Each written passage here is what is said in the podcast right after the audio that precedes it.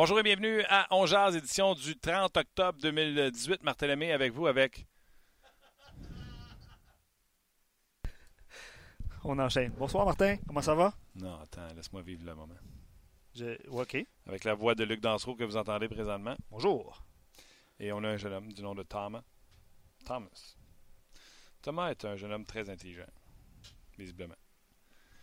Et là, il y a un capuchon, tu sais, vous savez, un kangourou, un, un hoodie. C'est la tête, depuis que je suis arrivé. Là, on entre en onde. Euh, Connaissez-vous ça, les trolls? Pas les trolls, les tannants sur Internet là, qui sont cachés dans leur sol à manger des Cheetos et insulter le monde. Les trolls, tu sais, les bonhommes là, que tu gardais, il y avait une touffe de cheveux. J'en avais un de John Wetland quand j'étais jeune. Un troll de ça? Il y en avait des expos. Il euh, avait-tu les cheveux verts de même? euh, je pense que c'était jaune. Ouais, Thomas a les cheveux verts un matin. Écoute, Bibi et Geneviève. Il n'est pas là pour se défendre. Non, il n'y a pas de micro. Excellent. As-tu perdu une gageure? Non, qui dit. Bon. Alors, euh, bienvenue à On Jazz, mesdames, messieurs. C'est à ce moment-là que je me sens vieux. Merci Thomas d'être là. On t'aime, tu le sais. Euh, bienvenue à Jazz, édition euh, du 30 octobre, comme je le disais. Aujourd'hui, euh, grosse émission, émission d'avant-match canadien Stars de Dallas. Ça se passe à 19h30 sur RDS. Et plus tard ce soir, les Sens face au Code de l'Arizona. C'est comme vous voulez. C'est pour les Sens ou c'est pour revoir Alex Galchenyuk, qui a quand même un bon début de saison depuis qu'il est revenu au jeu. Je pense que c'est 3 points en 3 matchs. Deux, Trois- deux passes. Deux passes en 3 matchs. Deux passes. Bon, tu vois, c'est pas si bon que ça finalement. Non, mais Euh, trois, trois victoires des Coyotes quand même. Ah, c'était ça le 3. Oui, 3 en exact. 3. Ouais. Hmm. Ben, c'est ça. Gaston va être avec nous, lui qui est à l'entraînement présentement. Et Éric Bélanger également sera avec nous. Euh, plusieurs sujets. Euh, un, qu'est-ce que vous avez pensé du point de presse de Marc Bergevin hier? Euh, c'est correct. C'est correct. C'est correct. Mais tu sais, c'est sûr qu'on avait un pan hier devant nous. tu sais. Le gars qui avait les traits tirés, puis il avait l'air d'un gars qui n'avait pas dormi depuis trois jours l'an passé, a cédé la place à Marc avec sa chemise noire, bien repassé, un peu coité. Mais euh, c'est un pan. T'es content. Même s'il a répété à plusieurs reprises, c'est juste 10 matchs. Puis il a raison de dire c'est juste 10 matchs. En j'ai aimé tout ce qu'il a dit, mais on va faire entendre quelque chose tantôt. Vous allez aimer ça, je pense. Donc, on va parler de son point de presse également. On va parler. euh, Avez-vous changé d'idée, vous autres? Tu sais, je veux bien croire, ça fait juste 10 matchs. Puis ça, c'est le genre de question que Gaston n'aime pas. hein. Euh, Avez-vous changé d'idée? En début de saison, on vous demande de faire vos prédictions. La majorité on avait dit que le Canadien ne serait pas en série. Là, après 10 matchs, êtes-vous prêt, sans dire embarquer sur Ben Wagon, acheter une chaise puis se visser avec Sainte-Catherine, êtes-vous prêt à dire, à revoir vos, vos prédictions et à dire oui, cette équipe-là participera aux séries après 10 matchs? Êtes-vous capable de dire Finalement, Martin, j'ai toujours dit qu'ils feraient les séries et je pense encore qu'ils feront les séries. Ou, Martin, je pensais qu'ils se battraient pour Jack Hughes. Je dois me raviser, se battront pour les séries. Ou, Martin, je pensais qu'ils se battraient pour Jack Hughes. Ils seront des séries. C'est ça, je veux, je veux savoir votre prédiction avant, après. Comme je l'ai dit, on va parler du point de presse de, de Bergevin, vos commentaires. Andrew Shaw encore laissé de côté euh, pour le match de ce soir parce qu'il faisait de l'extra avec euh, Sherbach. Quand tu es jumelé à Sherbach, tu joues pas normalement. Gaston Terrien, salut. Salut Martin. Comment ça va? Ça va bien? Je, je t'écoutais là, puis euh, je commence à, à avoir une montée de lait là. Ah, j'aime ça. OK, euh, commençons avec l'entraînement. Gaston, tu arrives de là. Euh, tes premières impressions sur ce que tu as vu, que ce soit les réservistes, les trios, euh, chez Weber, garde-toi. Ben, premièrement, le Canadien a fait un entraînement d'avant-match, ça dure à peu près euh, 20-25 minutes. L'avantage numérique 5 contre 0 pour donner confiance, essayer de trouver le, des façons de, de, de, de marquer des buts, circuler la rondelle. Après ça, il y a eu des, des lancers sur le gardien de but. Euh, on s'est aperçu que Jolson avait peut-être un petit malaise à l'épaule droite, peut-être parce qu'il n'a pas pris beaucoup de lancers. Donc, quand on dit une blessure mineure, je pense que ça pourrait être le cas dans le cas de Noah Jolson. Euh, J'imagine que Carl Osmer va être de la formation parce que Jolson a fait de l'extra. Pour ce qui est de Shaw, et tu l'as bien dit, avec Sherbach, seront certainement laissés de côté parce que Udon était sur le deuxième avantage numérique à la pointe à la place de Drouin avec euh, Riley. Donc, euh, ça augure bien pour lui aujourd'hui. Euh, à un certain moment, on pensait que Udon pourrait être laissé de côté. Mais Shaw est encore en punition. Oui, mais là, ma question, c'est, comme coach, toi, Gaston, est-ce que tu aurais pu changer la formation après avoir réalisé un blanchissage? Non, c'est pas nécessairement le blanchissage ou quoi que ce soit. On sait que dans le hockey d'aujourd'hui, Martin, avant c'était comme ça, mais on peut changer même un gardien de but. Là. On l'a vu l'année passée, on l'a vu avec d'autres équipes, pas simplement avec le Canadien. Euh, Niemi a déjà fait un blanchissage, puis on a repositionné Price devant le filet. Maintenant, on est moins superstitieux du côté des entraîneurs. On, on cherche peut-être à, à, trouver la meilleure, toujours à chaque match, à trouver la meilleure solution ou la meilleure équipe, la meilleure formation, t'aider à gagner. Donc, dans le cas de Claude Julien, c'est certain qu'à Boston, d'avoir blanchi les Bruins à Boston, c'est difficile de trouver un joueur qui dirait, lui, il a vraiment mal joué. Premièrement, personne n'est dans les négatifs. Donc, pour ça, il faut faire attention. Mais s'il y avait eu un joueur clé ou un joueur important que Claude euh, aurait pu penser qu'il aurait pu l'aider, ben, je suis persuadé qu'on l'aurait inséré dans la formation, puis on aurait dit, on aurait dit, ben, c'est cette formation-là. Je pense qu'aujourd'hui, les entraîneurs cherchent à avoir les 20 joueurs qui peuvent aider match après match. Et puis, euh, c'est certain que la victoire, ça peut aider, mais dans la défaite aussi, on peut garder une même formation en disant on n'a pas été chanceux, on a lancé 50 fois, on en a reçu 12, puis on a perdu le match 2 à 1. Ça ne veut pas dire pour autant qu'on va changer une formation lorsque les joueurs travaillent, ils jouent dans le système ou le plan de match qu'on a demandé. Euh, non plus également, bon, ben, tu, tu, en parles avec, au niveau des plans de match, mais avec les trios, est-ce que tu es toujours satisfait du rendement que chaque trio donne? Entre autres, le trio de Kotkaniemi, est-ce que tu es toujours satisfait de ce que ce trio-là donne? Ben, je l'ai dit et je le répète, euh, j'aimerais bien voir Kotkaniemi marquer un but pour y enlever cette pression-là de, de, de produire il n'a que 18 ans, donc je me dis, euh, marquer un but euh, l'aiderait, en marquer un deuxième l'aiderait pour sa confiance. J'aime beaucoup ce qu'il fait. Il est dans un dans un rôle offensif, ce troisième trio, mais il n'est pas dans un rôle où à chaque fois qu'on perd par un but, il faut absolument que Kotkaniemi marque un but, un peu comme Crosby l'est dans le moment avec Pittsburgh. Lorsqu'on a besoin d'un but, on pense à Crosby. Mais même lorsqu'il avait 18 ans, on il n'y avait pas cette pression-là de toujours dire il faut que je marque à un jeune âge. Je pense que dans le cas de Kanyemi, j'aime beaucoup ce que je vois de lui. Je le regardais encore ce matin. C'est un bon passeur, prend des bonnes décisions, joue sur le deuxième, va certainement jouer sur le deuxième avantage numérique, la deuxième vague. Et ça, ça me plaît beaucoup. Ça veut dire que Claude Julien lui fait encore confiance.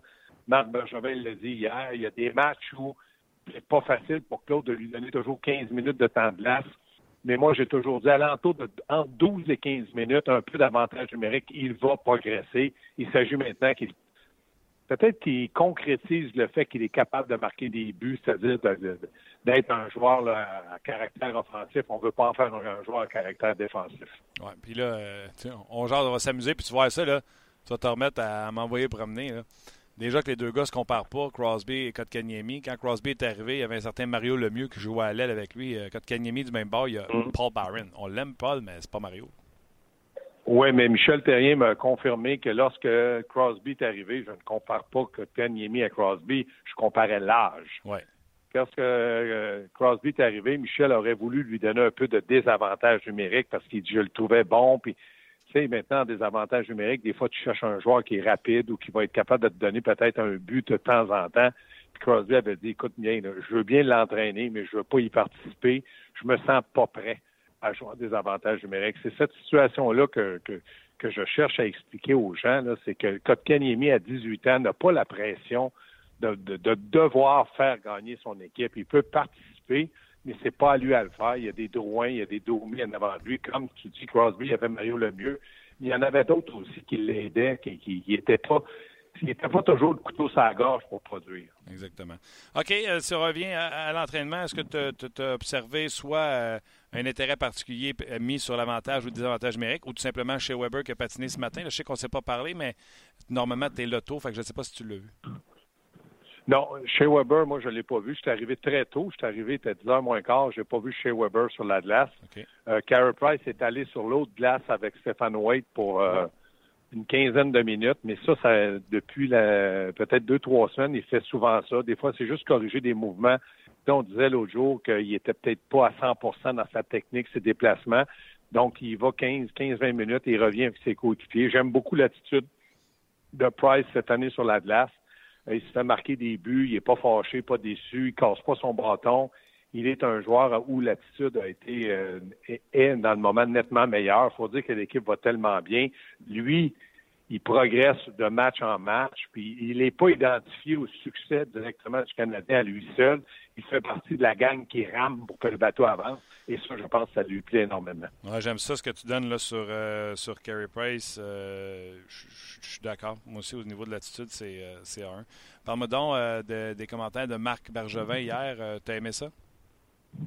Oui, il a très bien parlé. Il faut dire que quand ton équipe va bien, lorsque tu es défavorisé, et que ton équipe est bien classée et les performances sont reliées à, de la discipline, à de l'émotion, à suivre le plan de match, à acheter le plan de match, je pense pour un directeur gérant, c'est beaucoup plus facile. Maintenant, j'ai hâte de voir si jamais un Canadien dans les dix prochains matchs a 2, 8, 0, s'il va se présenter puis va dire la même chose. Mais j'ai beaucoup aimé ce qu'il a dit. Il a dit on part pas en peur. Les journalistes allaient être hauts, allaient être bas. Nous, on va essayer de rester au milieu. Euh, il a dit c'est pas facile pour Sherbach, il ne joue pas, euh, on le sait très bien. Écoute, nous autres, on en parle et on le voit. Dans le cas de Sherbach, est-ce qu'il va accepter peut-être d'ici quelques jours d'aller euh, deux semaines avec Laval en reconditionnement pour pouvoir revenir? ça, ça, faut pas oublier que ça appartient à la décision du joueur et non de l'organisation. C'est-à-dire, on t'envoie en bas, c'est juste un reconditionnement, on va jouer quelques matchs. Euh, moi, j'ai aimé euh, ce que Bergevin a dit, de la façon qu'il l'a expliqué. Il avait l'air euh, reposé, il avait l'air d'un gars satisfait de son équipe, de son entraîneur, de ses entraîneurs. Parce qu'il ne faut pas oublier Dominique Duchamp, Kurt Muller, puis Luke Richardson ce matin, encore une fois, a pris individuellement quatre ou cinq défenseurs, lui a parlé. Tu vois qu'il leur parle doucement, leur inspire, leur donne confiance. Et ça, c'est, je pense, très apprécié de la part des défenseurs. Gaston, euh, ça, c'est un point. Il y a une seule personne avec qui je pouvais parler de ça, puis c'est toi, parce que tu es à tous les entraînements, j'y étais l'an passé avec toi. Euh, puis Marc Bergevin, dans le point de presse, quand il l'a dit pour McCormick, sur son camp, sa façon d'adresser les joueurs, puis tu vas t'en souvenir, quand on regardait Jean-Jacques sur la glace, Bergevin l'a dit, là, j'enlève rien à Jean-Jacques, Mais il y avait beaucoup de. C'était animé, il y avait des cris, patiner avec les gars, les pousser dans le derrière, mm. ces drills de défenseurs en fin de pratique, là, les slap shots, là. Tu viens, là, Luc, là, il, pas il donnait de, la chenoute, là, mais le ton était très élevé. Il euh, faut faire ça, faut faire ça. Là, ce que toi tu dis, ce que Bergevin a dit, c'est le cam du bonhomme. Tu dois voir, toi qui es en entraînement, une grosse différence entre les deux. Là. Oui, il y a une grosse différence, mais je ne vais pas critiquer la manière que Jean-Jacques Daigneault a procédé. Chacun a ses manières comme entraîneur, mais je pense que les jeunes et euh, la brigade défensive, étant donné qu'elle est amochée par l'absence de Weber, elle est plus jeune et plus euh, apte à perdre confiance. Donc, à partir de ce moment-là, je pense que Luke Richardson, moi, j'avais dit au début, il parle jamais. Est-ce qu'il va parler aux joueurs? Est-ce qu'il va faire quelque chose? Mais je regarde les matchs où il continue à faire jouer son troisième duo en 12 et 14 minutes. C'est de la belle confiance donnée à ces joueurs-là. Et quand tu as confiance, ça en donne plus. Puis je pense que tout le monde a l'air très heureux. Maintenant, la décision de faire jouer Osner, euh, Jolson ou Mété, ça appartient pas nécessairement simplement à Luke Richardson. C'est une décision d'équipe, d'entraîneur. Euh, j'ai vraiment l'impression que les joueurs apprécient tout ce qui se passe. Je voulais un commentaire de Yannick par rapport à Marc Bergevin, puis après ça, je pense, Martin, on va parler de euh, si les gens ont changé d'idée, parce que les gens ont des, de mhm. bonnes opinions sur le sujet. Yannick dit, moi, ce que je, ce que je trouve drôle, il dit ça sur Facebook, c'est tous les gens qui voulaient mettre dehors en début de saison, on ne les voit plus. par rapport aux commentaires des gens. Exemple. Je comprends pas ce que tu dis tous les gens, tous, les, tous, les amateurs qui voulaient que Bergevin perde son emploi, présentement, avec le succès qu'elle connaît le Canadien en début de saison, ben on les voit plus, ces ah, gens-là. Ah, tous ceux qui disaient dehors Bergevin, dehors Julien, dehors Price. Oui, mais là, attendez, il y a quand même juste 10 matchs de jouer. Autant que quand c'est positif que négatif, il ne faut pas partir en peur. Là, je pense que dans le cas de Marc Bergevin, ça s'est avéré euh, quelque chose de bien en début de saison. Dans le cas de Julien, moi, je, lui donne énormément de crédit d'avoir dit à Dominique Ducharme, amène-moi ton système, toi là, là. Je vais regarder ça, je vais regarder ce que je peux faire pour t'aider. Donc, à partir de ce moment-là, j'ai l'impression que du côté de Claude Julien, il a acheté une façon de faire de Dominique Ducharme. Après ça, il a dit à Luc Richardson, comment ça va procéder, toi, avec les défenseurs? L'an passé, ça a fonctionné d'une certaine façon avec Jean-Jacques, mais toi, explique-moi. Il a acheté ça, donc ça prend énormément de caractère et surtout d'esprit ouvert pour pouvoir tout mettre ça dans le même bol et dire on va essayer, on verra ce que ça donne. Mais maintenant, il n'y a que 10 matchs de jouer. Et Marc Bergevin en a parlé hier. c'est vrai que que du match, ça fait pas une saison, mais ça aide énormément en début de saison. Non, t'as mieux être dans cette situation-là, 6-2-2, que d'être dans le contraire, 2-6-2 comme l'an passé. Puis s'il y en a un qui le sait, c'est lui. Tu as parlé de son, apparence physique, mais ça, sautait tellement aux yeux. Souviens-toi, son premier point de presse, je pense qu'il était plus tard, par exemple, en novembre. L'an passé, à quel point il avait l'air défait, ce gars-là, versus hier. écoute, c'était un pan hier qui était devant nous autres. Ah oui, exactement. J'étais content de parler aux gens et aux journalistes parce que les journalistes, ce sont les oreilles et la voix du public. Exactement. Euh, la question, je la pose aux gens. Gaston, tu as fait tes prédictions en début de saison, que ce soit en deux matchs, euh, l'antichambre, peu importe. Il y a dix matchs de jouer. Euh, Vincent Danfous s'est compromis hier en disant que les Canadiens, c'était pas un feu de passe, un feu de paille, pardon. Après dix matchs, je sais qu'il ne faut pas s'emballer. Est-ce que tu revois ta prédiction que le Canadien ne fera pas les séries? Il ne faut pas s'emballer. Je pense que tu as raison qu'il ne faut pas s'emballer. Maintenant, euh, je suis surpris euh, du début de saison du Canadien, agréablement surpris, mais je pense qu'avant de dire je vais changer mes prédictions, je vais changer quoi que ce soit, je vais attendre qu'il y ait une constance. Parce que moi, je pense que la Ligue nationale, des équipes qui ont gagné ou qui ont joué beaucoup, euh, c'est-à-dire très tard dans le mois de mai, au début de juin, c'est des équipes qui commencent très lentement dans le moment, je pense que le Canadien est en avant de plusieurs équipes pour la rapidité, l'exécution, puis euh, le fait qu'on est affamé. Mais euh, là, on commence une deuxième tranche de 10 matchs. On verra ce que le Canadien va apporter. Tant et aussi longtemps que les équipes ne seront pas capables d'égaliser la vitesse du Canadien, le Canadien va toujours avoir une grosse, grosse chance de gagner.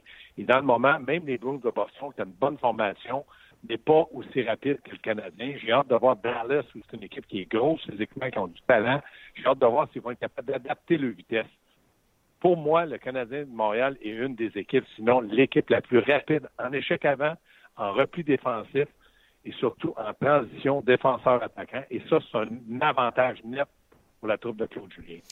OK. Là, les gens, c'est sûr que ils savent le nombre de fois j'essaie de te piquer et te dire que tu n'as pas répondu à la question. Il y en a qui écrivent déjà que tu ne réponds pas à la question. Tu as répondu à la question. Tu as dit tu n'es pas prêt à changer ta prédiction. Donc, tu gardes la même prédiction qu'en début de saison. Ils ne feront pas les séries à moins que tu vois autre chose que ça se poursuive. Donc, tu as répondu à la question. Sauf que tu as ouvert une autre parenthèse les Stars de Dallas. Deux affaires. Un, tu as dit, Canadiens sont peut-être une des plus rapides. Je trouve qu'on était là il y a deux ans. Je trouve que les équipes se sont ajustées à Michel Terrien, puis Michel Terrien n'avait pas été capable de faire les ajustements, puis on l'a congédié, puis on a rentré Claude Julien. On, est on a été ralenti à la première année de Claude Julien, et là, on serait revenu à une des équipes les plus rapides dans la Ligue nationale de hockey. Est-ce que c'est la même lecture que tu as? Oui, parce que Michel Terrien, si tu regardes les saisons où il a été là, ils ont commencé 8-2, 9-1 ils ont toujours commencé à peu près comme la fiche que le Canadien a cette année, parce qu'ils étaient plus vite, l'exécution était meilleure, l'avantage numérique. Je disais toujours que Michel Terrien préparait ses équipes euh, peut-être euh, un mois d'avance des autres. Et là, Claude Julien, par la force des, choses, parce que Dominique Duchamp a amené un système où les joueurs se, se plaisent à patiner et à, être constamment en mouvement, ça l'a aidé il ne faut pas oublier que la perte de Weber était pratiquement une, une source pour dire euh, le Canadien ne va pas participer aux séries. Weber va arriver juste à Noël. Hmm. Et là, le Canadien est 6-2-2. Donc, imaginez-vous quand Weber va revenir et qu'il va retrouver sa, forme d'entente, du moins c'est ce qu'on espère. Ça va être quelque chose qui va donner aux Canadiens peut-être un, léger turbo à tout le monde pour dire on continue et on va y arriver.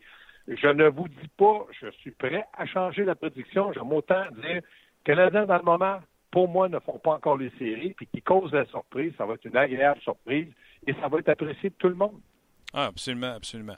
Euh, on va arriver avec les Stars de Dallas dans quelques instants, poser une deux questions, mais Luc, vas-y. Oui, ben, je vois que plusieurs commentaires intéressants qu'on reçoit sur Facebook et sur rds.ca.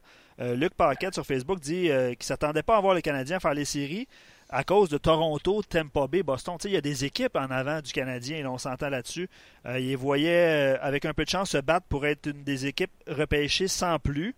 Mais euh, il, dit par contre, c'est difficile de ne pas avoir espoir dans la, euh, la façon dont le Canadien joue présentement. Mais tu sais, il y a des équipes là, qui sont supérieures aux Canadiens sur papier, du ben, moins. Moi, je ne change pas ma prédiction. Toi, tu faisais les séries. le Canadien faisait les séries. Oui, mais pas avec les trois que tu as nommés. Pas devant le Lightning, pas devant les Blues et pas devant les Leafs. exactement. mais moi, si je change la prédiction, moi non plus, je suis Martin. Je Je pense pas que le Canadien va finir en avant de Boston, Lightning puis Toronto, mais ils peuvent être une équipe repêchée. Quand tu es repêché, après, tu es dans une série, tout peut arriver. OK, ben là, tu as changé parce que moi, j'avais ça, j'avais dit, les équipes qui vont se battre pour une place repêchée, entre autres, les équipes qui peuvent sortir, qui étaient là l'an passé, c'était comme ça que j'avais fait l'exercice. J'avais dit, les filles n'ont pas de goaler. C'est pas Brian Elliott. Et Brian Elliott est en train de le prouver. Les Flyers, c'est l'équipe qui donne le plus de buts. Présentement, ils sont à l'extérieur du portrait des séries. À moins qu'Extar arrange le problème devant le net, ils ne seront pas en séries éliminatoires, ou Ou, qui retournent comme gardien. Oui, avec, ses, avec ses pattes brunes et son numéro 27. Et euh, j'avais nommé une autre équipe. J'avais nommé une autre équipe qui était du portrait des séries l'an passé, qui euh, devait sortir avec un des, des euh, pas les Panthers parce qu'il n'était pas là, puis le Luongo est blessé, mais ça va me revenir l'autre équipe. j'ai dit 15 il y a deux places. Il va se battre pour une place en séries éliminatoires. Euh, c'est ces places-là que je pense que le Canadien peut se battre pour, pour, avoir. Mais là, Toronto, avec euh, Matthews, déjà qui se faisait des fois dominer au chapitre des lancers, c'était Frederick Anderson qui arrêtait tout. combien de fois là, que j'ai dit à cette émission-là, chez moi avec les Leafs de Toronto, qui, qui joue à défense? Je n'ai parlé avec les boys du 5 à 7 autour du fumoir dehors. Il n'y en a pas de défenseurs qui sont capables de shut down l'adversaire. Frederick Anderson, encore une fois, il a ouais. qui garde les buts à la tête. Puis là, Austin Matthews, pas là, ça a été difficile de marquer des buts hier pour les Leafs. Oui, déjà de trois. Oui, mais je ne veux pas commencer, moi non plus, à épiloguer sur Toronto, mais il reste que Toronto, même sans Austin Matthews, ils sont capables de faire les séries, ils sont capables d'être d'une bonne équipe. C'est simplement que je pense que Toronto, même malgré le fait qu'ils ont un bon début de saison, sont, ne sont pas à point pour jouer comme les Maple Leafs doivent jouer. Puis défensivement, on y savait qui était pour avoir des problèmes. Donc, euh, à partir du moment où tu sais ça, tu vas axer ton système de jeu en disant, bon, bon on va marquer cinq buts lorsqu'on va, l'autre équipe va en marquer quatre, puis on en marquera sept si on marque six. Moi, je pense que tu joues selon la formation que tu as, puis Toronto n'a pas une formation avec un défenseur d'être un général, un numéro un dans la nationale pour le moment. Morgan Riley est très bon, mais il n'est pas capable de jouer, d'assumer le rôle de numéro un comme euh, Shea Weber le fait, comme euh, beaucoup de joueurs, Carlson ou Ben euh, pas Ben, mais euh, Burns le fait avec euh, San Jose. Ça, oubliez ça pour le moment pour Morgan Riley. Martin sur Facebook aussi dit très dur de prédire ce qu'une équipe peut faire.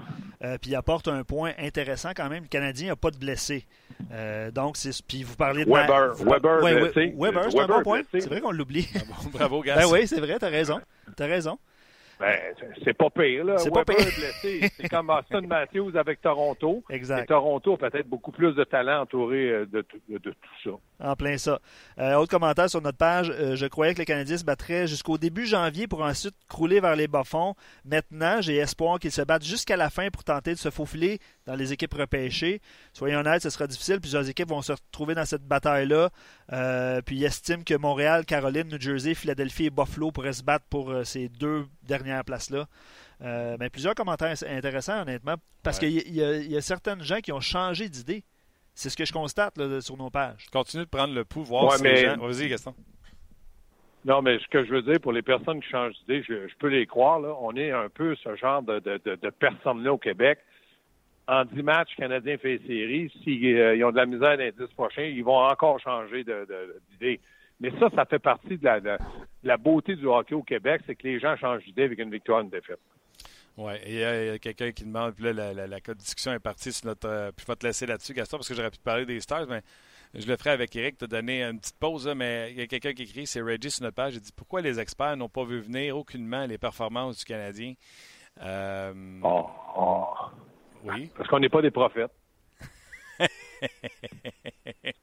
Parce que je pense que. Martin et Luc, j'ai une question que je veux que vous répondiez. Là, je ne suis pas obligé d'y répondre, mais il y a quelqu'un qui m'a posé la question il me dit à chaque fois que le Canadien va en prolongation, donc ça veut dire que le match est nul 2-2, 3-3, 1-1, on dit les deux équipes sont assurées d'un point.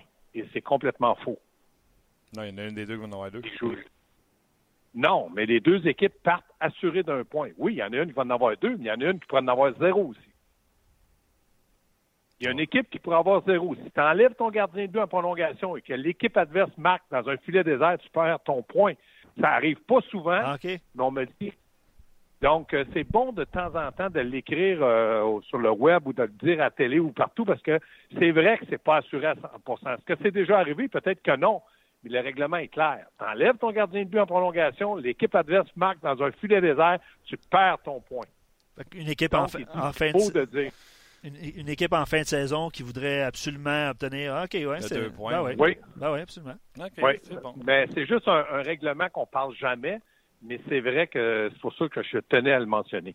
Ça me fait penser un peu. Puis je n'avais parlé avec Luc la semaine passée au football. je jouais au, une game de Madden, mon Gaston. Puis tu sais, quand tu fais le 1 point après le toucher, là, ben, si l'équipe bloque ton botté, ils ne partent pas avec le ballon l'autre bord pour marquer un point. Là, ça, le ballon est mort. C'est la même chose si tu essaies la transformation de deux points. Mais crime, depuis 2015, je ne le savais pas, le règlement est changé. Si tu te fais intercepter sur ta transformation de deux points, donc au lieu de prendre le point gratuit, si tu veux, tu essayes, le, comme tu dis en prolongation, tu essayes le deux points, il t'intercepte puis il tourne ça l'autre bord, c'est deux points. Moi, j'étais convaincu que c'était dead ball. Le règlement a été changé en 2015. Donc, ça aussi, c'est le même genre de règlement qu'il faudrait dire au monde, mais dans un autre sport. Oui. Mais t'es pas chanceux, je connais rien au football, puis euh, ben, j'ai rien compris ce que tu m'as expliqué, mais j'étais content de t'écouter parler. Je te remercie d'avoir dit 3-4 oui pendant que je parlais. en tout cas, moi, je veux vous remercier tous les deux pour euh, cette euh, mise au point euh, sportive. Des règlements. Ouais, excellent. Hey Gaston, gros merci. Bonne run de lait aujourd'hui. on va te voir jusqu'à ce soir à l'antichambre après le match, puis on s'en jase. Oh, oh, vous êtes bien gentil, mais à l'avenir, appelez-moi l'encyclopédie des règlements. Salut tout le monde. Bye l'encyclopédie. Salut. Bye. C'était euh, Gaston, euh, Gaston Terry. Excellent. Euh, merci encore une fois pour cette mise au point. Ben oui. Très apprécié de la part de tous les auditeurs qui nous écrivent présentement. Je ne savais pas, c'est bien ridicule ce règlement-là. fait que je trouve ça, trouve ça très bon. Pour le deux points? Ben ouais. Non, pour le, ouais, le deux points de prolongation. Ouais. C'est logique.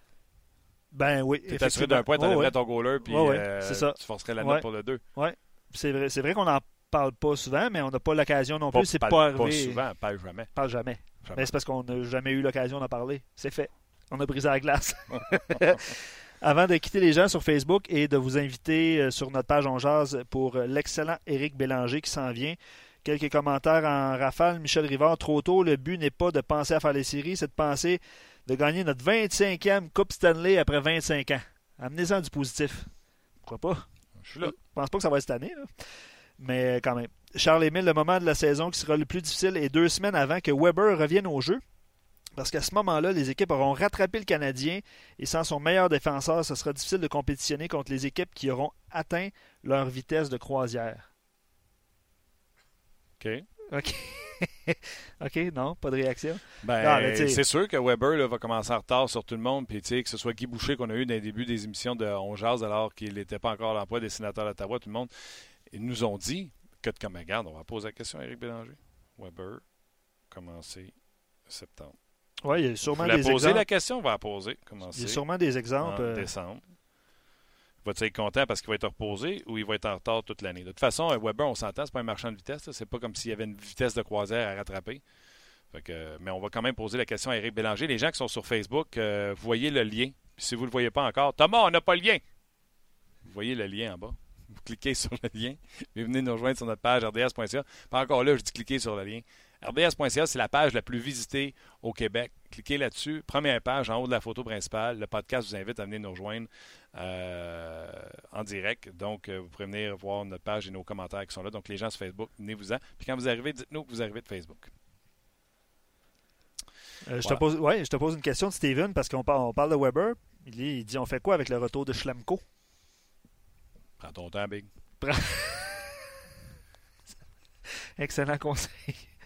Non, mais Schlemko, pour moi, là, dans le style de jeu que le Canadien joue, est en avant de Halsner.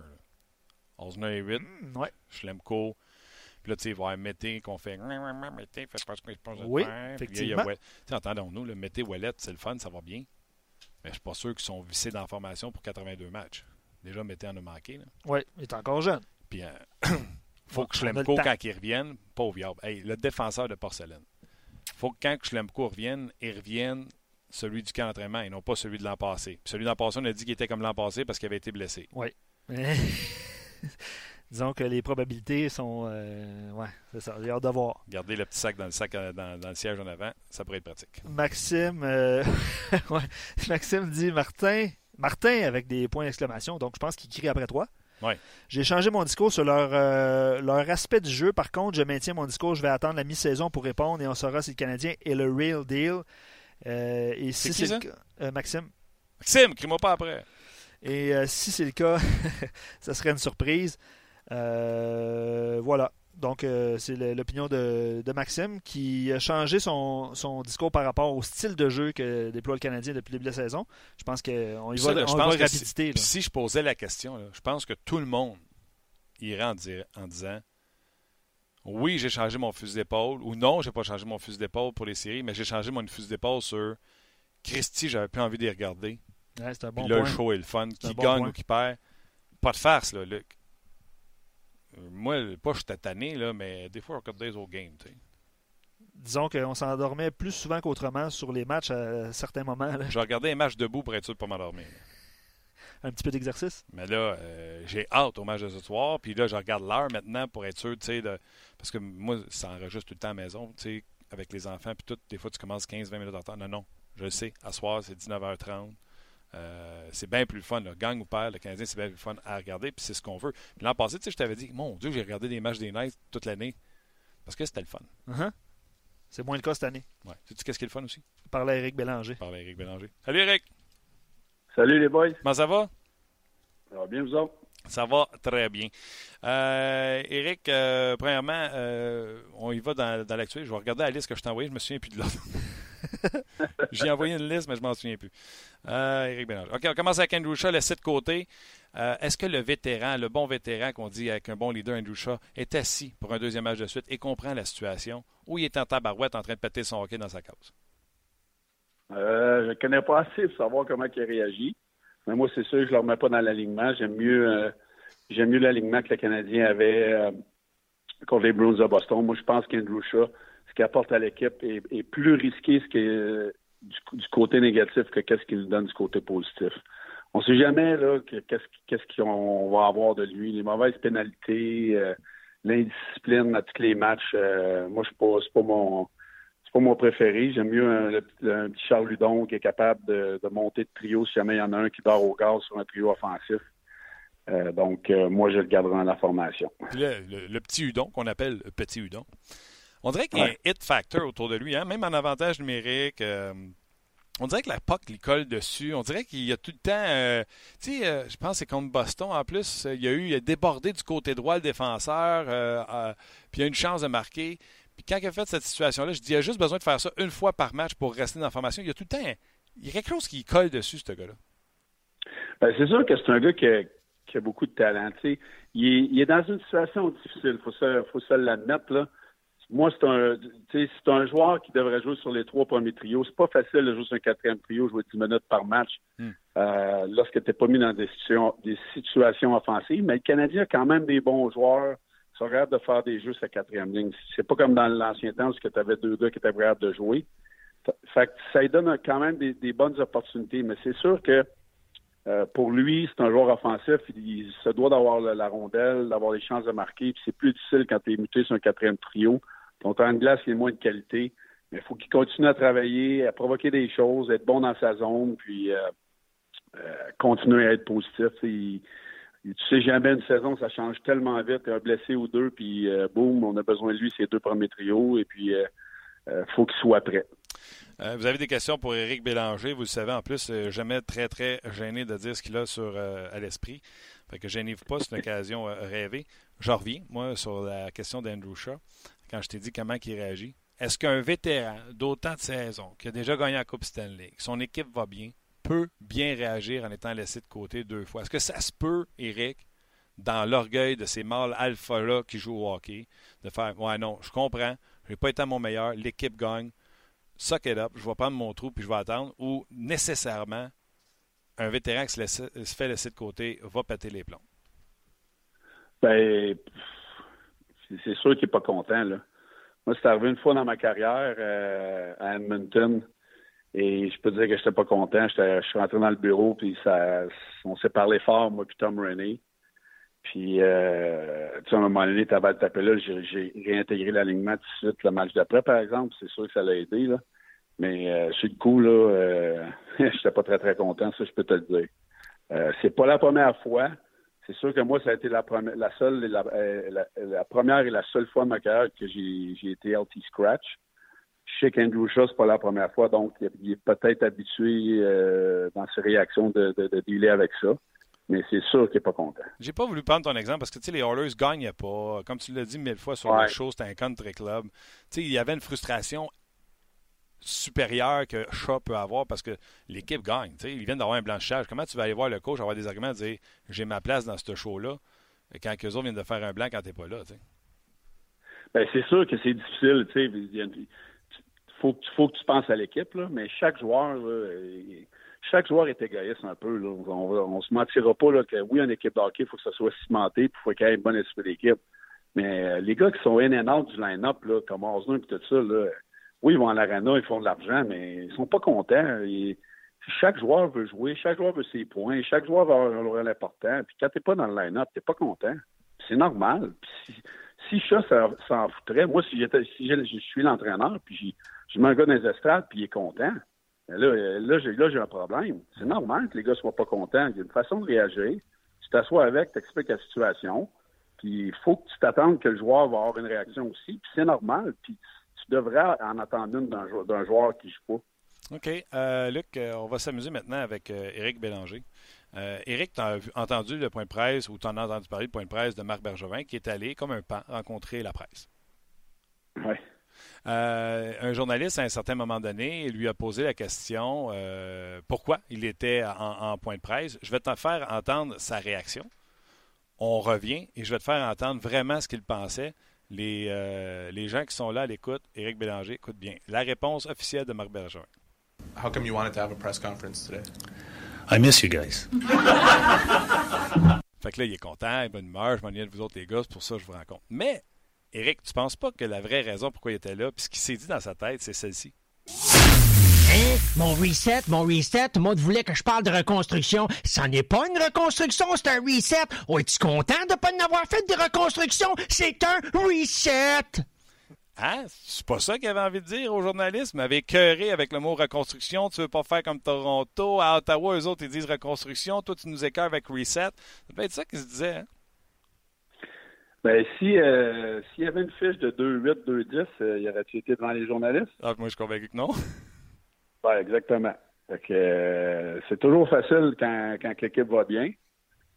moins facile quand l'équipe va pas bien. Mais regarde, il est sorti, il y avait des choses à dire, c'est correct. les journalistes aiment ça. Mais imagine. Euh, quand on en perd 7 de fil, j'ai hâte de voir s'il va sortir. J'ai hâte aussi. Le Kotkaniemi, il a parlé de Kotkaniemi. On lui a demandé est-ce que Kotkaniemi va rester? Il est allé avec une réponse longue et intéressante. On écoute un extrait. Peux pas te dire aujourd'hui toute la saison, mais jusqu'à maintenant, 10 matchs, je trouve que son évolution est bonne. Je trouve qu'il y a eu des périodes où ce que Claude le protégeait plus, surtout sur la route. C'est comme tu vois le, match à Boston quand que, Cassidy essaie de matcher Bergeron un peu, fait que Claude veut le protéger. Alors, euh, ça, c'est la belle réponse sur Kotkaniemi, mais dans le fond, il a tellement été critiqué quand il a repêché Kotkaniemi, j'ai l'impression que c'est ceci qu'il devait se dire euh, hier. Eh, t'avais rien de moins au repêchage, hein, Kotkaniemi? Et donc, il est donc ben mec, hein, on aurait dû prendre Zadina. Il est où, Zadina, hein? Il est-tu dans la Ligue américaine? Il est où, Kotkaniemi? Il est-tu dans la Ligue nationale? Ah, il devait être content de son choix. Ça devait être ça qu'il avait envie de dire aux journalistes. Là. Sont où ceux qui m'ont chialé dessus? toi qui fais les voix, Martin? Je suis malade, j'oserais jamais faire ces voix-là, mais j'ai payé. Écoute, c'est ça le repêchage. Le repêchage, là, c'est quand tu, quand tu repêches troisième, dans les trois premiers, là, dans les cinq premiers, tu peux pas te tromper. Puis le Canadien a pris une chance, il avait besoin d'un joueur de centre, puis à date, ça, ça paye euh, ça paye pour eux autres. Mais euh, pour le jeune Kurt là, c'est il y a beaucoup de il y a, beaucoup de millage à apprendre. Là. Ça sera pas facile cette saison. Déjà, là, on le voit de moins en moins dans les matchs, moi je trouve. Euh, puis plus que la saison avance, plus que les, équipes vont, commencer à le connaître, puis plus que les, matchs vont devenir difficiles. C'est là que j'ai hâte de voir euh, comment il va réagir. Moi, j'ai des sceptiques pour le reste de la sceptique pour le reste de la saison, honnêtement. Parce que il a été bon au camp d'entraînement, il a été bon au début de saison. Puis là, on voit un petit peu une diminution là, dans, dans, son apport au match. J'ai hâte de voir sa, continuité. C'est sûr qu'il est jeune, il y a beaucoup de choses à apprendre. J'aime beaucoup de choses de lui, mais il reste que c'est il est quand même un petit peu plus effacé. OK, je vais y revenir sur Kotkaniemi. Tu m'as la porte, je me prends une note. là. Kotkaniemi. Mais je te fais entendre un dernier extrait de Marc Bergerin sur tout ce que ça voulait dire. Écoute bien sa, vraie réponse à le mot attitude qu'il a ramené lui-même. Hein. Le mot attitude, il l'a ramené lui-même dans son point de presse on joue mieux en équipe. Notre approche, notre attitude est meilleure. On parle d'attitude, là. attitude, c'est un petit mot, mais qui peut faire des grosses différences. En ce moment, c'est ça qui arrive avec l'équipe. En réalité, moi, ce que je me dis, c'est ce qu'il voulait nous dire, c'est ça. riez de moi, attitude, attitude, hein? On a-tu assez de l'attitude? Ils sont où, Galchenyuk? Ils sont où, les Pacioretty? Ils sont partis. Fait qu'on en a de l'attitude. Éric Bélanger. T'as-tu déjà répondu des choses à des journalistes, mais c'était complètement autre chose que tu avais envie de leur dire, mais il a fallu que tu sortes la cassette. Ah oui, la cassette, j'ai sorti souvent dans ma carrière. Oh boy. T'as euh, sors pas avec nous autres, là, par exemple. Non, ben non, là, je suis plus dans je suis plus dans la game. Fait que euh, faut, faut que je dise les vraies choses. Oui. Euh, c'est sûr que Pacioretty a cleané le- le- le- le- l'attitude, oui. Galchenyuk aussi, je pense que c'était deux joueurs qui étaient très lourds dans l'organisation. Je peux pas dire que c'est seulement ces deux joueurs-là. Euh, mais encore une fois, il y, a, il y a- il y a eu des nouveaux joueurs. Les joueurs qui en ont du succès sont confiants, ils gagnent des matchs. Si je reviens assis en perte de. Il y en, a- il en avait perdu 6-7, euh, on parlerait pas la même chose. C'est- là que c'est dans l'adversité que tu vois. C'est facile quand tu gagnes d'avoir une bonne attitude. Tout va bien, les gars sont positifs, ils ont tout un apport important à l'équipe. C'est quand que ça va mal que tu vois vraiment euh, l'attitude d'une équipe. Puis le Canadien a, mal commencé et, a- a- et ça a duré toute l'année, la dernière saison. Donc, cette année, ils connaissent du succès. C'est facile dans ce temps-là à l'Arena. C'est lorsqu'on va avoir l'adversité, on va vraiment voir si l'attitude euh, a été réglée. C'est sûr que quand tu as des, des, passes difficiles, c'est plus tough. Mais à date, le Canadien gagne et tout va bien. Tu sais, je fais juste prendre le point de presse qu'il avait donné one-on-one la veille de la saison avec Marc Denis. Je sais pas si vous vous souvenez, Luc, euh, Eric, là, il avait l'air pas mal moins confiant, Marc Bergevin, qu'il avait l'air après 10 matchs quand il est venu rencontrer les médias hier. Tu c'est le point que je veux illustrer. C'est autant les partisans que même eux autres dans le bureau. Marc Bergevin a beau dire que c'est juste 10 matchs. Là. Il est pas mal plus heureux que l'an passé à pareille date. Ben, c'est sûr que lui, probablement, s'attendait pas à avoir la fiche qu'il a présentement. Euh, Est-ce qu'il pensait que Domi euh, serait dominant comme il l'est là? Est-ce qu'il penserait qu'O'Reilly serait la révélation du Canadien en défense, jouer 24 minutes par match puis être bon dans les deux sens de la patinoire? Euh, Est-ce qu'il pensait qu'il y aurait une chimie avec Drouin? Est-ce qu'il pensait que Kotkaniemi ferait l'équipe? Est-ce qu'il pensait que sans chez Weber, l'équipe pourrait connaître du succès défensivement? Tu sais, il y, a, il y a beaucoup de choses que, qui- qui avaient- il, y avait, il y avait beaucoup de points d'interrogation qui ont été répondus tôt dans la saison, mais c'est de garder une constance et de continuer comme ça jusqu'au retour d'un gars comme chez Weber qui va certainement aider. En même temps, euh, Martin et Eric, tu sais, vous vous souvenez de l'épisode de, de Table d'hôte avec euh, Marc Denis au début de la saison? Je mais ok, je pensais que tu parlais de celui de l'année passée. Euh, puis C'est en- ça, je te dis. il en là, a parlé était, hier. là, il était bien moins confiant avec Marc qu'il y a hier. là. Oui, mais il l'était quand même. tu sais, Il se battait pour les séries. tu sais, Il visait les séries là, dès, dès le départ quand même. Là. Puis euh, hier, dans son point de presse, il parlait que. tu sais, Tu sais, en- ça va passer par Carey. C'est ça, ce point de presse avec. Ah, t'as raison. T'as raison. Euh, non, Mais non, pas le même gars. Là, Mais euh, il visait, il visait quand même les séries. Il nous a fait croire. Puis nous, on, on- on se disait, c'est la même défensive que l'année passée. Puis Ben, il l'a répété hier. Puis il avait pas vu Domi. Domi avait été suspendu pendant toutes Non, les non. Non, Non, t'as c'était raison. pas, c'était pas le même T'as Jack raison. pendant tout. là. Mais son, son but a toujours été le même quand même. C'est de nous faire croire que le Canadien se battrait pour une place en série cette année. Il n'y a pas le choix. Il n'y a pas le choix. Il n'y a pas le choix. Hein? Exact. Il a mis la cassette. Il met la cassette. Celle-là, exactement, la cassette. OK, OK, amusons-nous un peu. Tu as parlé de Kotkaniemi tantôt, euh, le Canadien, les mises en jeu, bon, entre autres, Da- Da- Dano, ça s'améliore. Donne-nous un, cours, un crash course là, euh, sur les face-offs. Qu'est-ce que les. Comment ça se gagne une mise en jeu, puis comment ça se gagne pas? Cher m'a amené à parler, ça prend maintenant les alliés. Euh, si t'es pas pour gagner ta mise en jeu, bloque l'autre. Euh, Ça prend tes alliés qui viennent chercher la rondelle. Qu'est-ce que les bons gars font sur les mises en jeu pour gagner une mise en jeu? Comme euh, Luc me faisait penser, je pense que c'est Jordan Starr qui est à 66% Puis qu'est-ce que ceux comme Kotkaniemi qui arrivent dans la ligue et qui fait des 40 C'est- Qu'est-ce que la différence entre un bon gars de face-off et un pas bon gars de face-off? Ben, c'est sûr que l'expérience doit aider. C'est sûr que les meilleurs euh, joueurs de centre sont les meilleurs tricheurs. Euh, moi, je peux, je peux dire que quand j'avais des, des bons matchs ou des bonnes saisons, je trichais. Il faut que tu apprennes à tricher. Tu apprends à, à connaître les juges de ligne. Euh, Il y en a que- qui vont te laisser faire certaines choses. Il y en a qui font. Mais qui c'est quoi ces choses-là? Pardon? C'est quoi ces choses-là que vous faites pour tricher? C'est-tu le pied pas sur la ligne euh, de que t'es supposé? Tu pars avant? C'est qu'est-ce que. Moi, excuse-moi, je suis niaiseux, je vais poser la question. Ah, euh, tu l'as dit, il faut tricher. Euh, tout le monde l'a dit. les- c'est qui le grand. Je pense que c'est Barrett Trotz. Un coach, il a dit les meilleurs joueurs de centre, c'est les meilleurs tricheurs. Je pense que c'est Claude Julien qui l'a dit aussi en point de presse il y a pas longtemps. OK? C'est quoi tu fais pour tricher? Ben moi, je, je, je plaçais mes pieds de, de, de- d'une façon où ce que je demandais à l'arbitre de se pousser. Parce que je voulais avoir plus de, de- d'espace avec mon patin, mettons, à droite, vers l'intérieur. Ça me donnait un meilleur angle entre la rondelle et le bâton du joueur de centre adverse. Euh, tricher, ça veut dire euh, euh, peut-être avoir une fraction de seconde plus vite, être capable d'avoir ton bâton qui va aller à l'intérieur du bâton de l'autre, de pouvoir bouger plus vite sans que l'arbitre te, mette dehors. C'est sûr que présentement, c'est rendu ridicule. Tu n'as plus le droit de bouger d'une miette. Moi, je pense que ça tue le, rythme d'hockey à plusieurs matchs.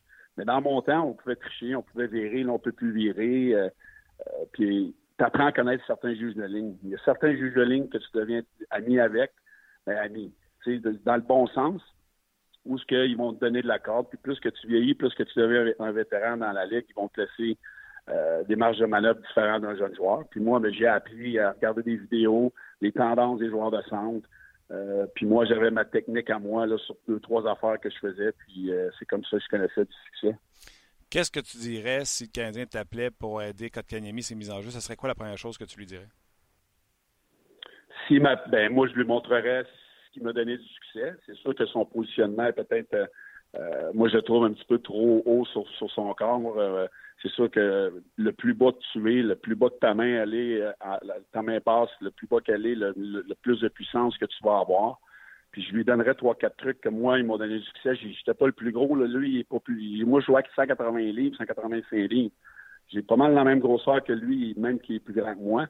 Euh, puis je lui donnerais des, quelques petits trucs, là, mais c'est sûr que le, gars lui en parle. les Kurt Muller puis les joueurs de centre qui sont là, jamais je croirais qu'ils l'aident pas.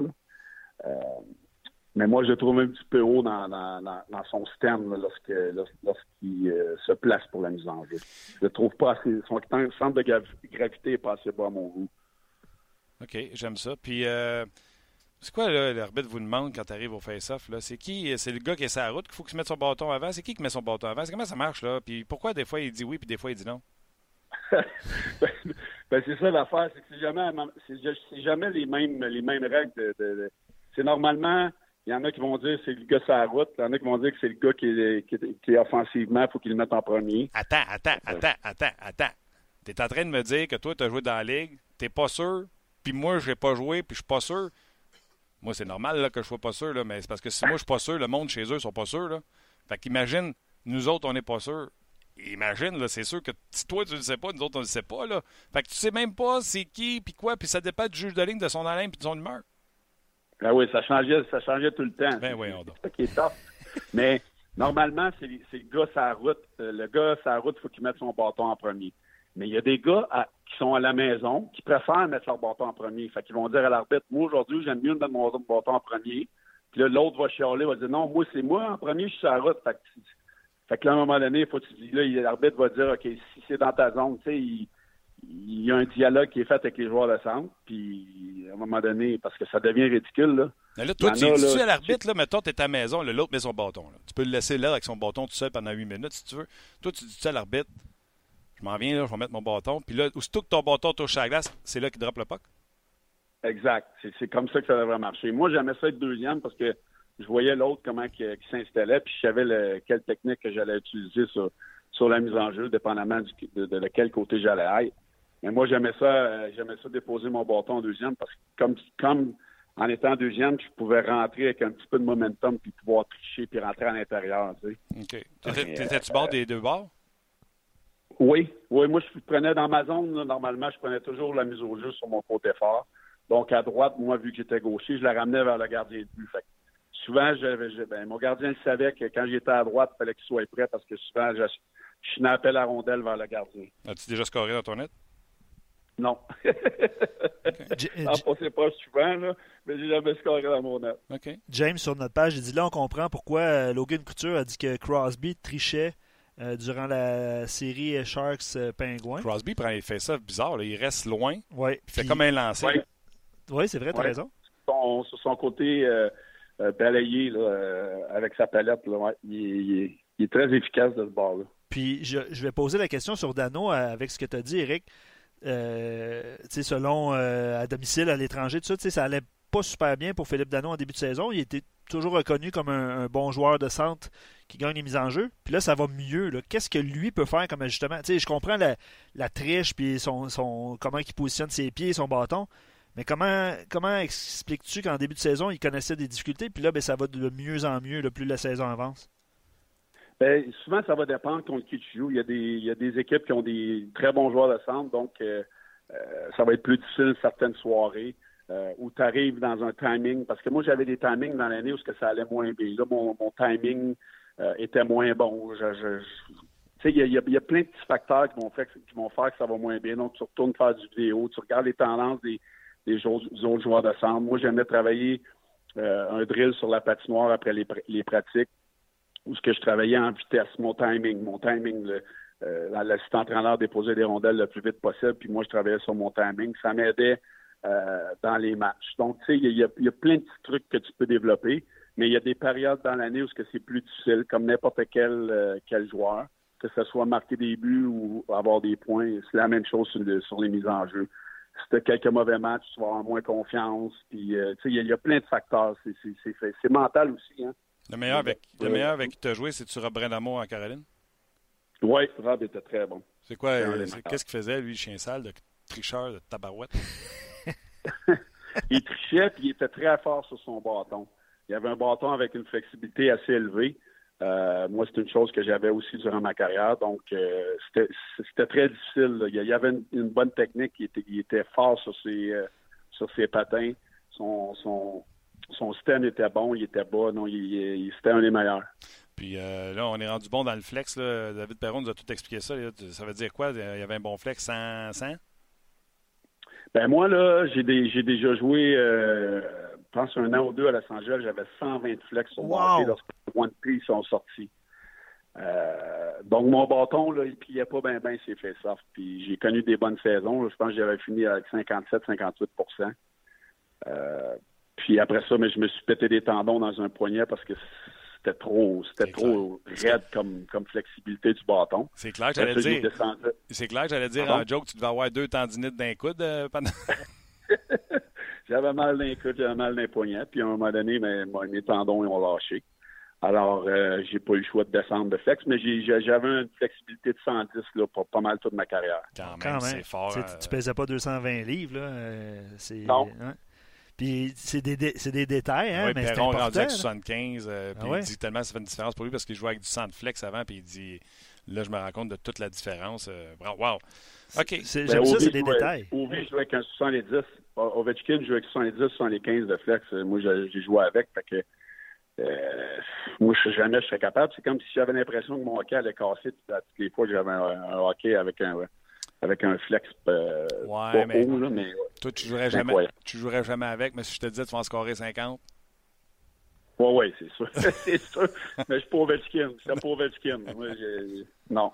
hey, il me reste, vu le line-up, il me reste beaucoup trop de questions pour la suite des choses. Fait qu'on y va en blitz. Ouais, puis j'ai quelques questions euh, super intéressantes Ok. aussi à poser à Eric. Vas-y, en blitz, les réponses blitz, tout est blitz. Ah oui, OK. Euh, Sylvain dit... euh, ah ouais! Il y a comme un flash hein, qui se on, passe. prend, hein? on prend en photo en studio. Ah ouais, qu'est-ce qui se passe? C'est un flash, c'est le- c'est celle-là. OK. Sylvain dit c'est juste moi ou c'est la ligue est bizarre cette année? Eric, tu vas avoir une bonne opinion là-dessus. Euh, on dirait qu'en dépit du jeu de rapide, moins physique, il semble qu'il y a un petit peu plus de blessés cette année. Tu sais, des joueurs qui s'absentent day-to-day, euh, des petits bobos, tout ça. Il, il pose la question est-ce que les joueurs sont plus fragiles, moins tolérants ou c'est oh, est-ce que c'est plus préventif maintenant? Je trouve que c'est une bonne question. Euh, oui, bonne question. C'est difficile à répondre Ouais. parce que je suis pas dans les entourages, mais euh, euh, je pense qu'à ma- maintenant, avec le- le- les calendriers, je pense que la nouvelle mentalité, euh, qui est pas comme dans mon temps où on était sur la glace à tous les jours, je pense que les entraîneurs sont plus enclins à donner des journées de congé de maintenance, qu'on appelle souvent. Là. On va voir beaucoup de joueurs manquer des pratiques pour faire des traitements. Puis je pense qu'à long terme, ça peut être payant. OK. T'as-tu un autre rapide? Non, ben, ok, ben, vas-y, OK, vas-y, on y vas-y, va. Euh, Spezza, plein, millième match à soir contre le Canadien de Montréal. Tu as joué contre Spezza. Qu'est-ce que tu as à dire sur lui? Euh, bon joueur, il a eu une belle carrière. Je pense que ça fait quelques années qu'il était effacé. Mais euh, à Ottawa, il était un très, très bon joueur. Puis je pense que depuis qu'il était à Dallas, ben, on n'en entend plus parler beaucoup comme il, comme il l'était avant. Mais, euh, mais le match, le chapeau, c'est, c'est tout qu'un accomplissement. OK. Euh, ouais, puis il était bon, c'est fait ça. Euh, Weber va revenir en décembre. Euh, tout le monde a fait le camp d'entraînement en septembre. Euh, lui, il va-tu être en retard ou très en retard quand il va revenir? Il va être en retard. C'est sûr qu'un vétéran, c'est différent, tu peux t'adapter. Mais il n'y a pas eu de camp d'entraînement, de blessure au genou. Il n'a pas joué, ça fait longtemps. Faut pas que les gens se surprennent que ça peut prendre un mois avant qu'il devienne correct. Là. OK. Elias Peterson avec les Canucks de Vancouver, il est gros comme un rack de, shake, de, de rack à chip. il y a une shape de rack à chip. On va se le dire. Ça aussi, c'est une image qu'on va faire préparer, un rack à chip. Les oignons par rack à chip. je le trouve extraordinaire. Crime qui est beau à voir jouer. il, est hallucinant. Moi, c'est une, belle, euh, belle découverte pour moi cette année. Il est fluide, il a des bonnes mains. Euh, le but qu'il a marqué euh, en échappé, je pense que hier. lancé sur le côté du bouclier, c'est comme c'est un joueur c'est un joueur électrisant. Écoute, à un jeune âge comme ça, j'espère qu'il va rester en santé pour, pour le reste de la saison. J'adore le voir jouer. OK, hier, j'ai posé la question à Alex Tanguay, je te la pose. En plus, tu as joué pour eux autres. Les Hurricanes de Caroline, quand les matchs sont finis, ils font des affaires absolument épouvantables. Au lieu d'aller dans le centre et envoyer la main à tout le monde pour dire merci d'être venu, il faut croire qu'il n'y a pas assez de monde pour leur dire euh, merci. Euh, eux autres partent à partir de la ligne rouge, puis se pichent dans B vitré. Et là, à la dernière victoire en Caroline, ils sont partis de la ligne rouge, sont partis dans une zone, puis se sont tous mis à faire le kayak comme Ryback Bong des années tranquilles dans la Ligue internationale.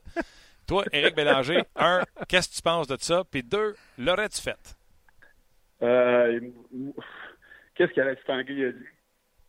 Ah non, laisse faire. On va te le dire après. te le dire après mon tabarouette. Non, mais moi, euh, moi honnêtement, c'est pas quelque chose que j'aurais aimé faire. C'est pas dans mon ADN. Euh, oui, on veut se rapprocher des fans, là, mais moi, j'ai de la misère avec ça. C'est correct. À Caroline, il y, a, tellement pas de partisans qui vont au game. Ils essaient de faire quelque chose pour les, les amener au match. Euh, ben, oui, tu embarques là-dedans, mais moi, j'aurais eu de la misère parce que c'est pas, euh, c'était pas dans mon tempérament de faire ces choses-là.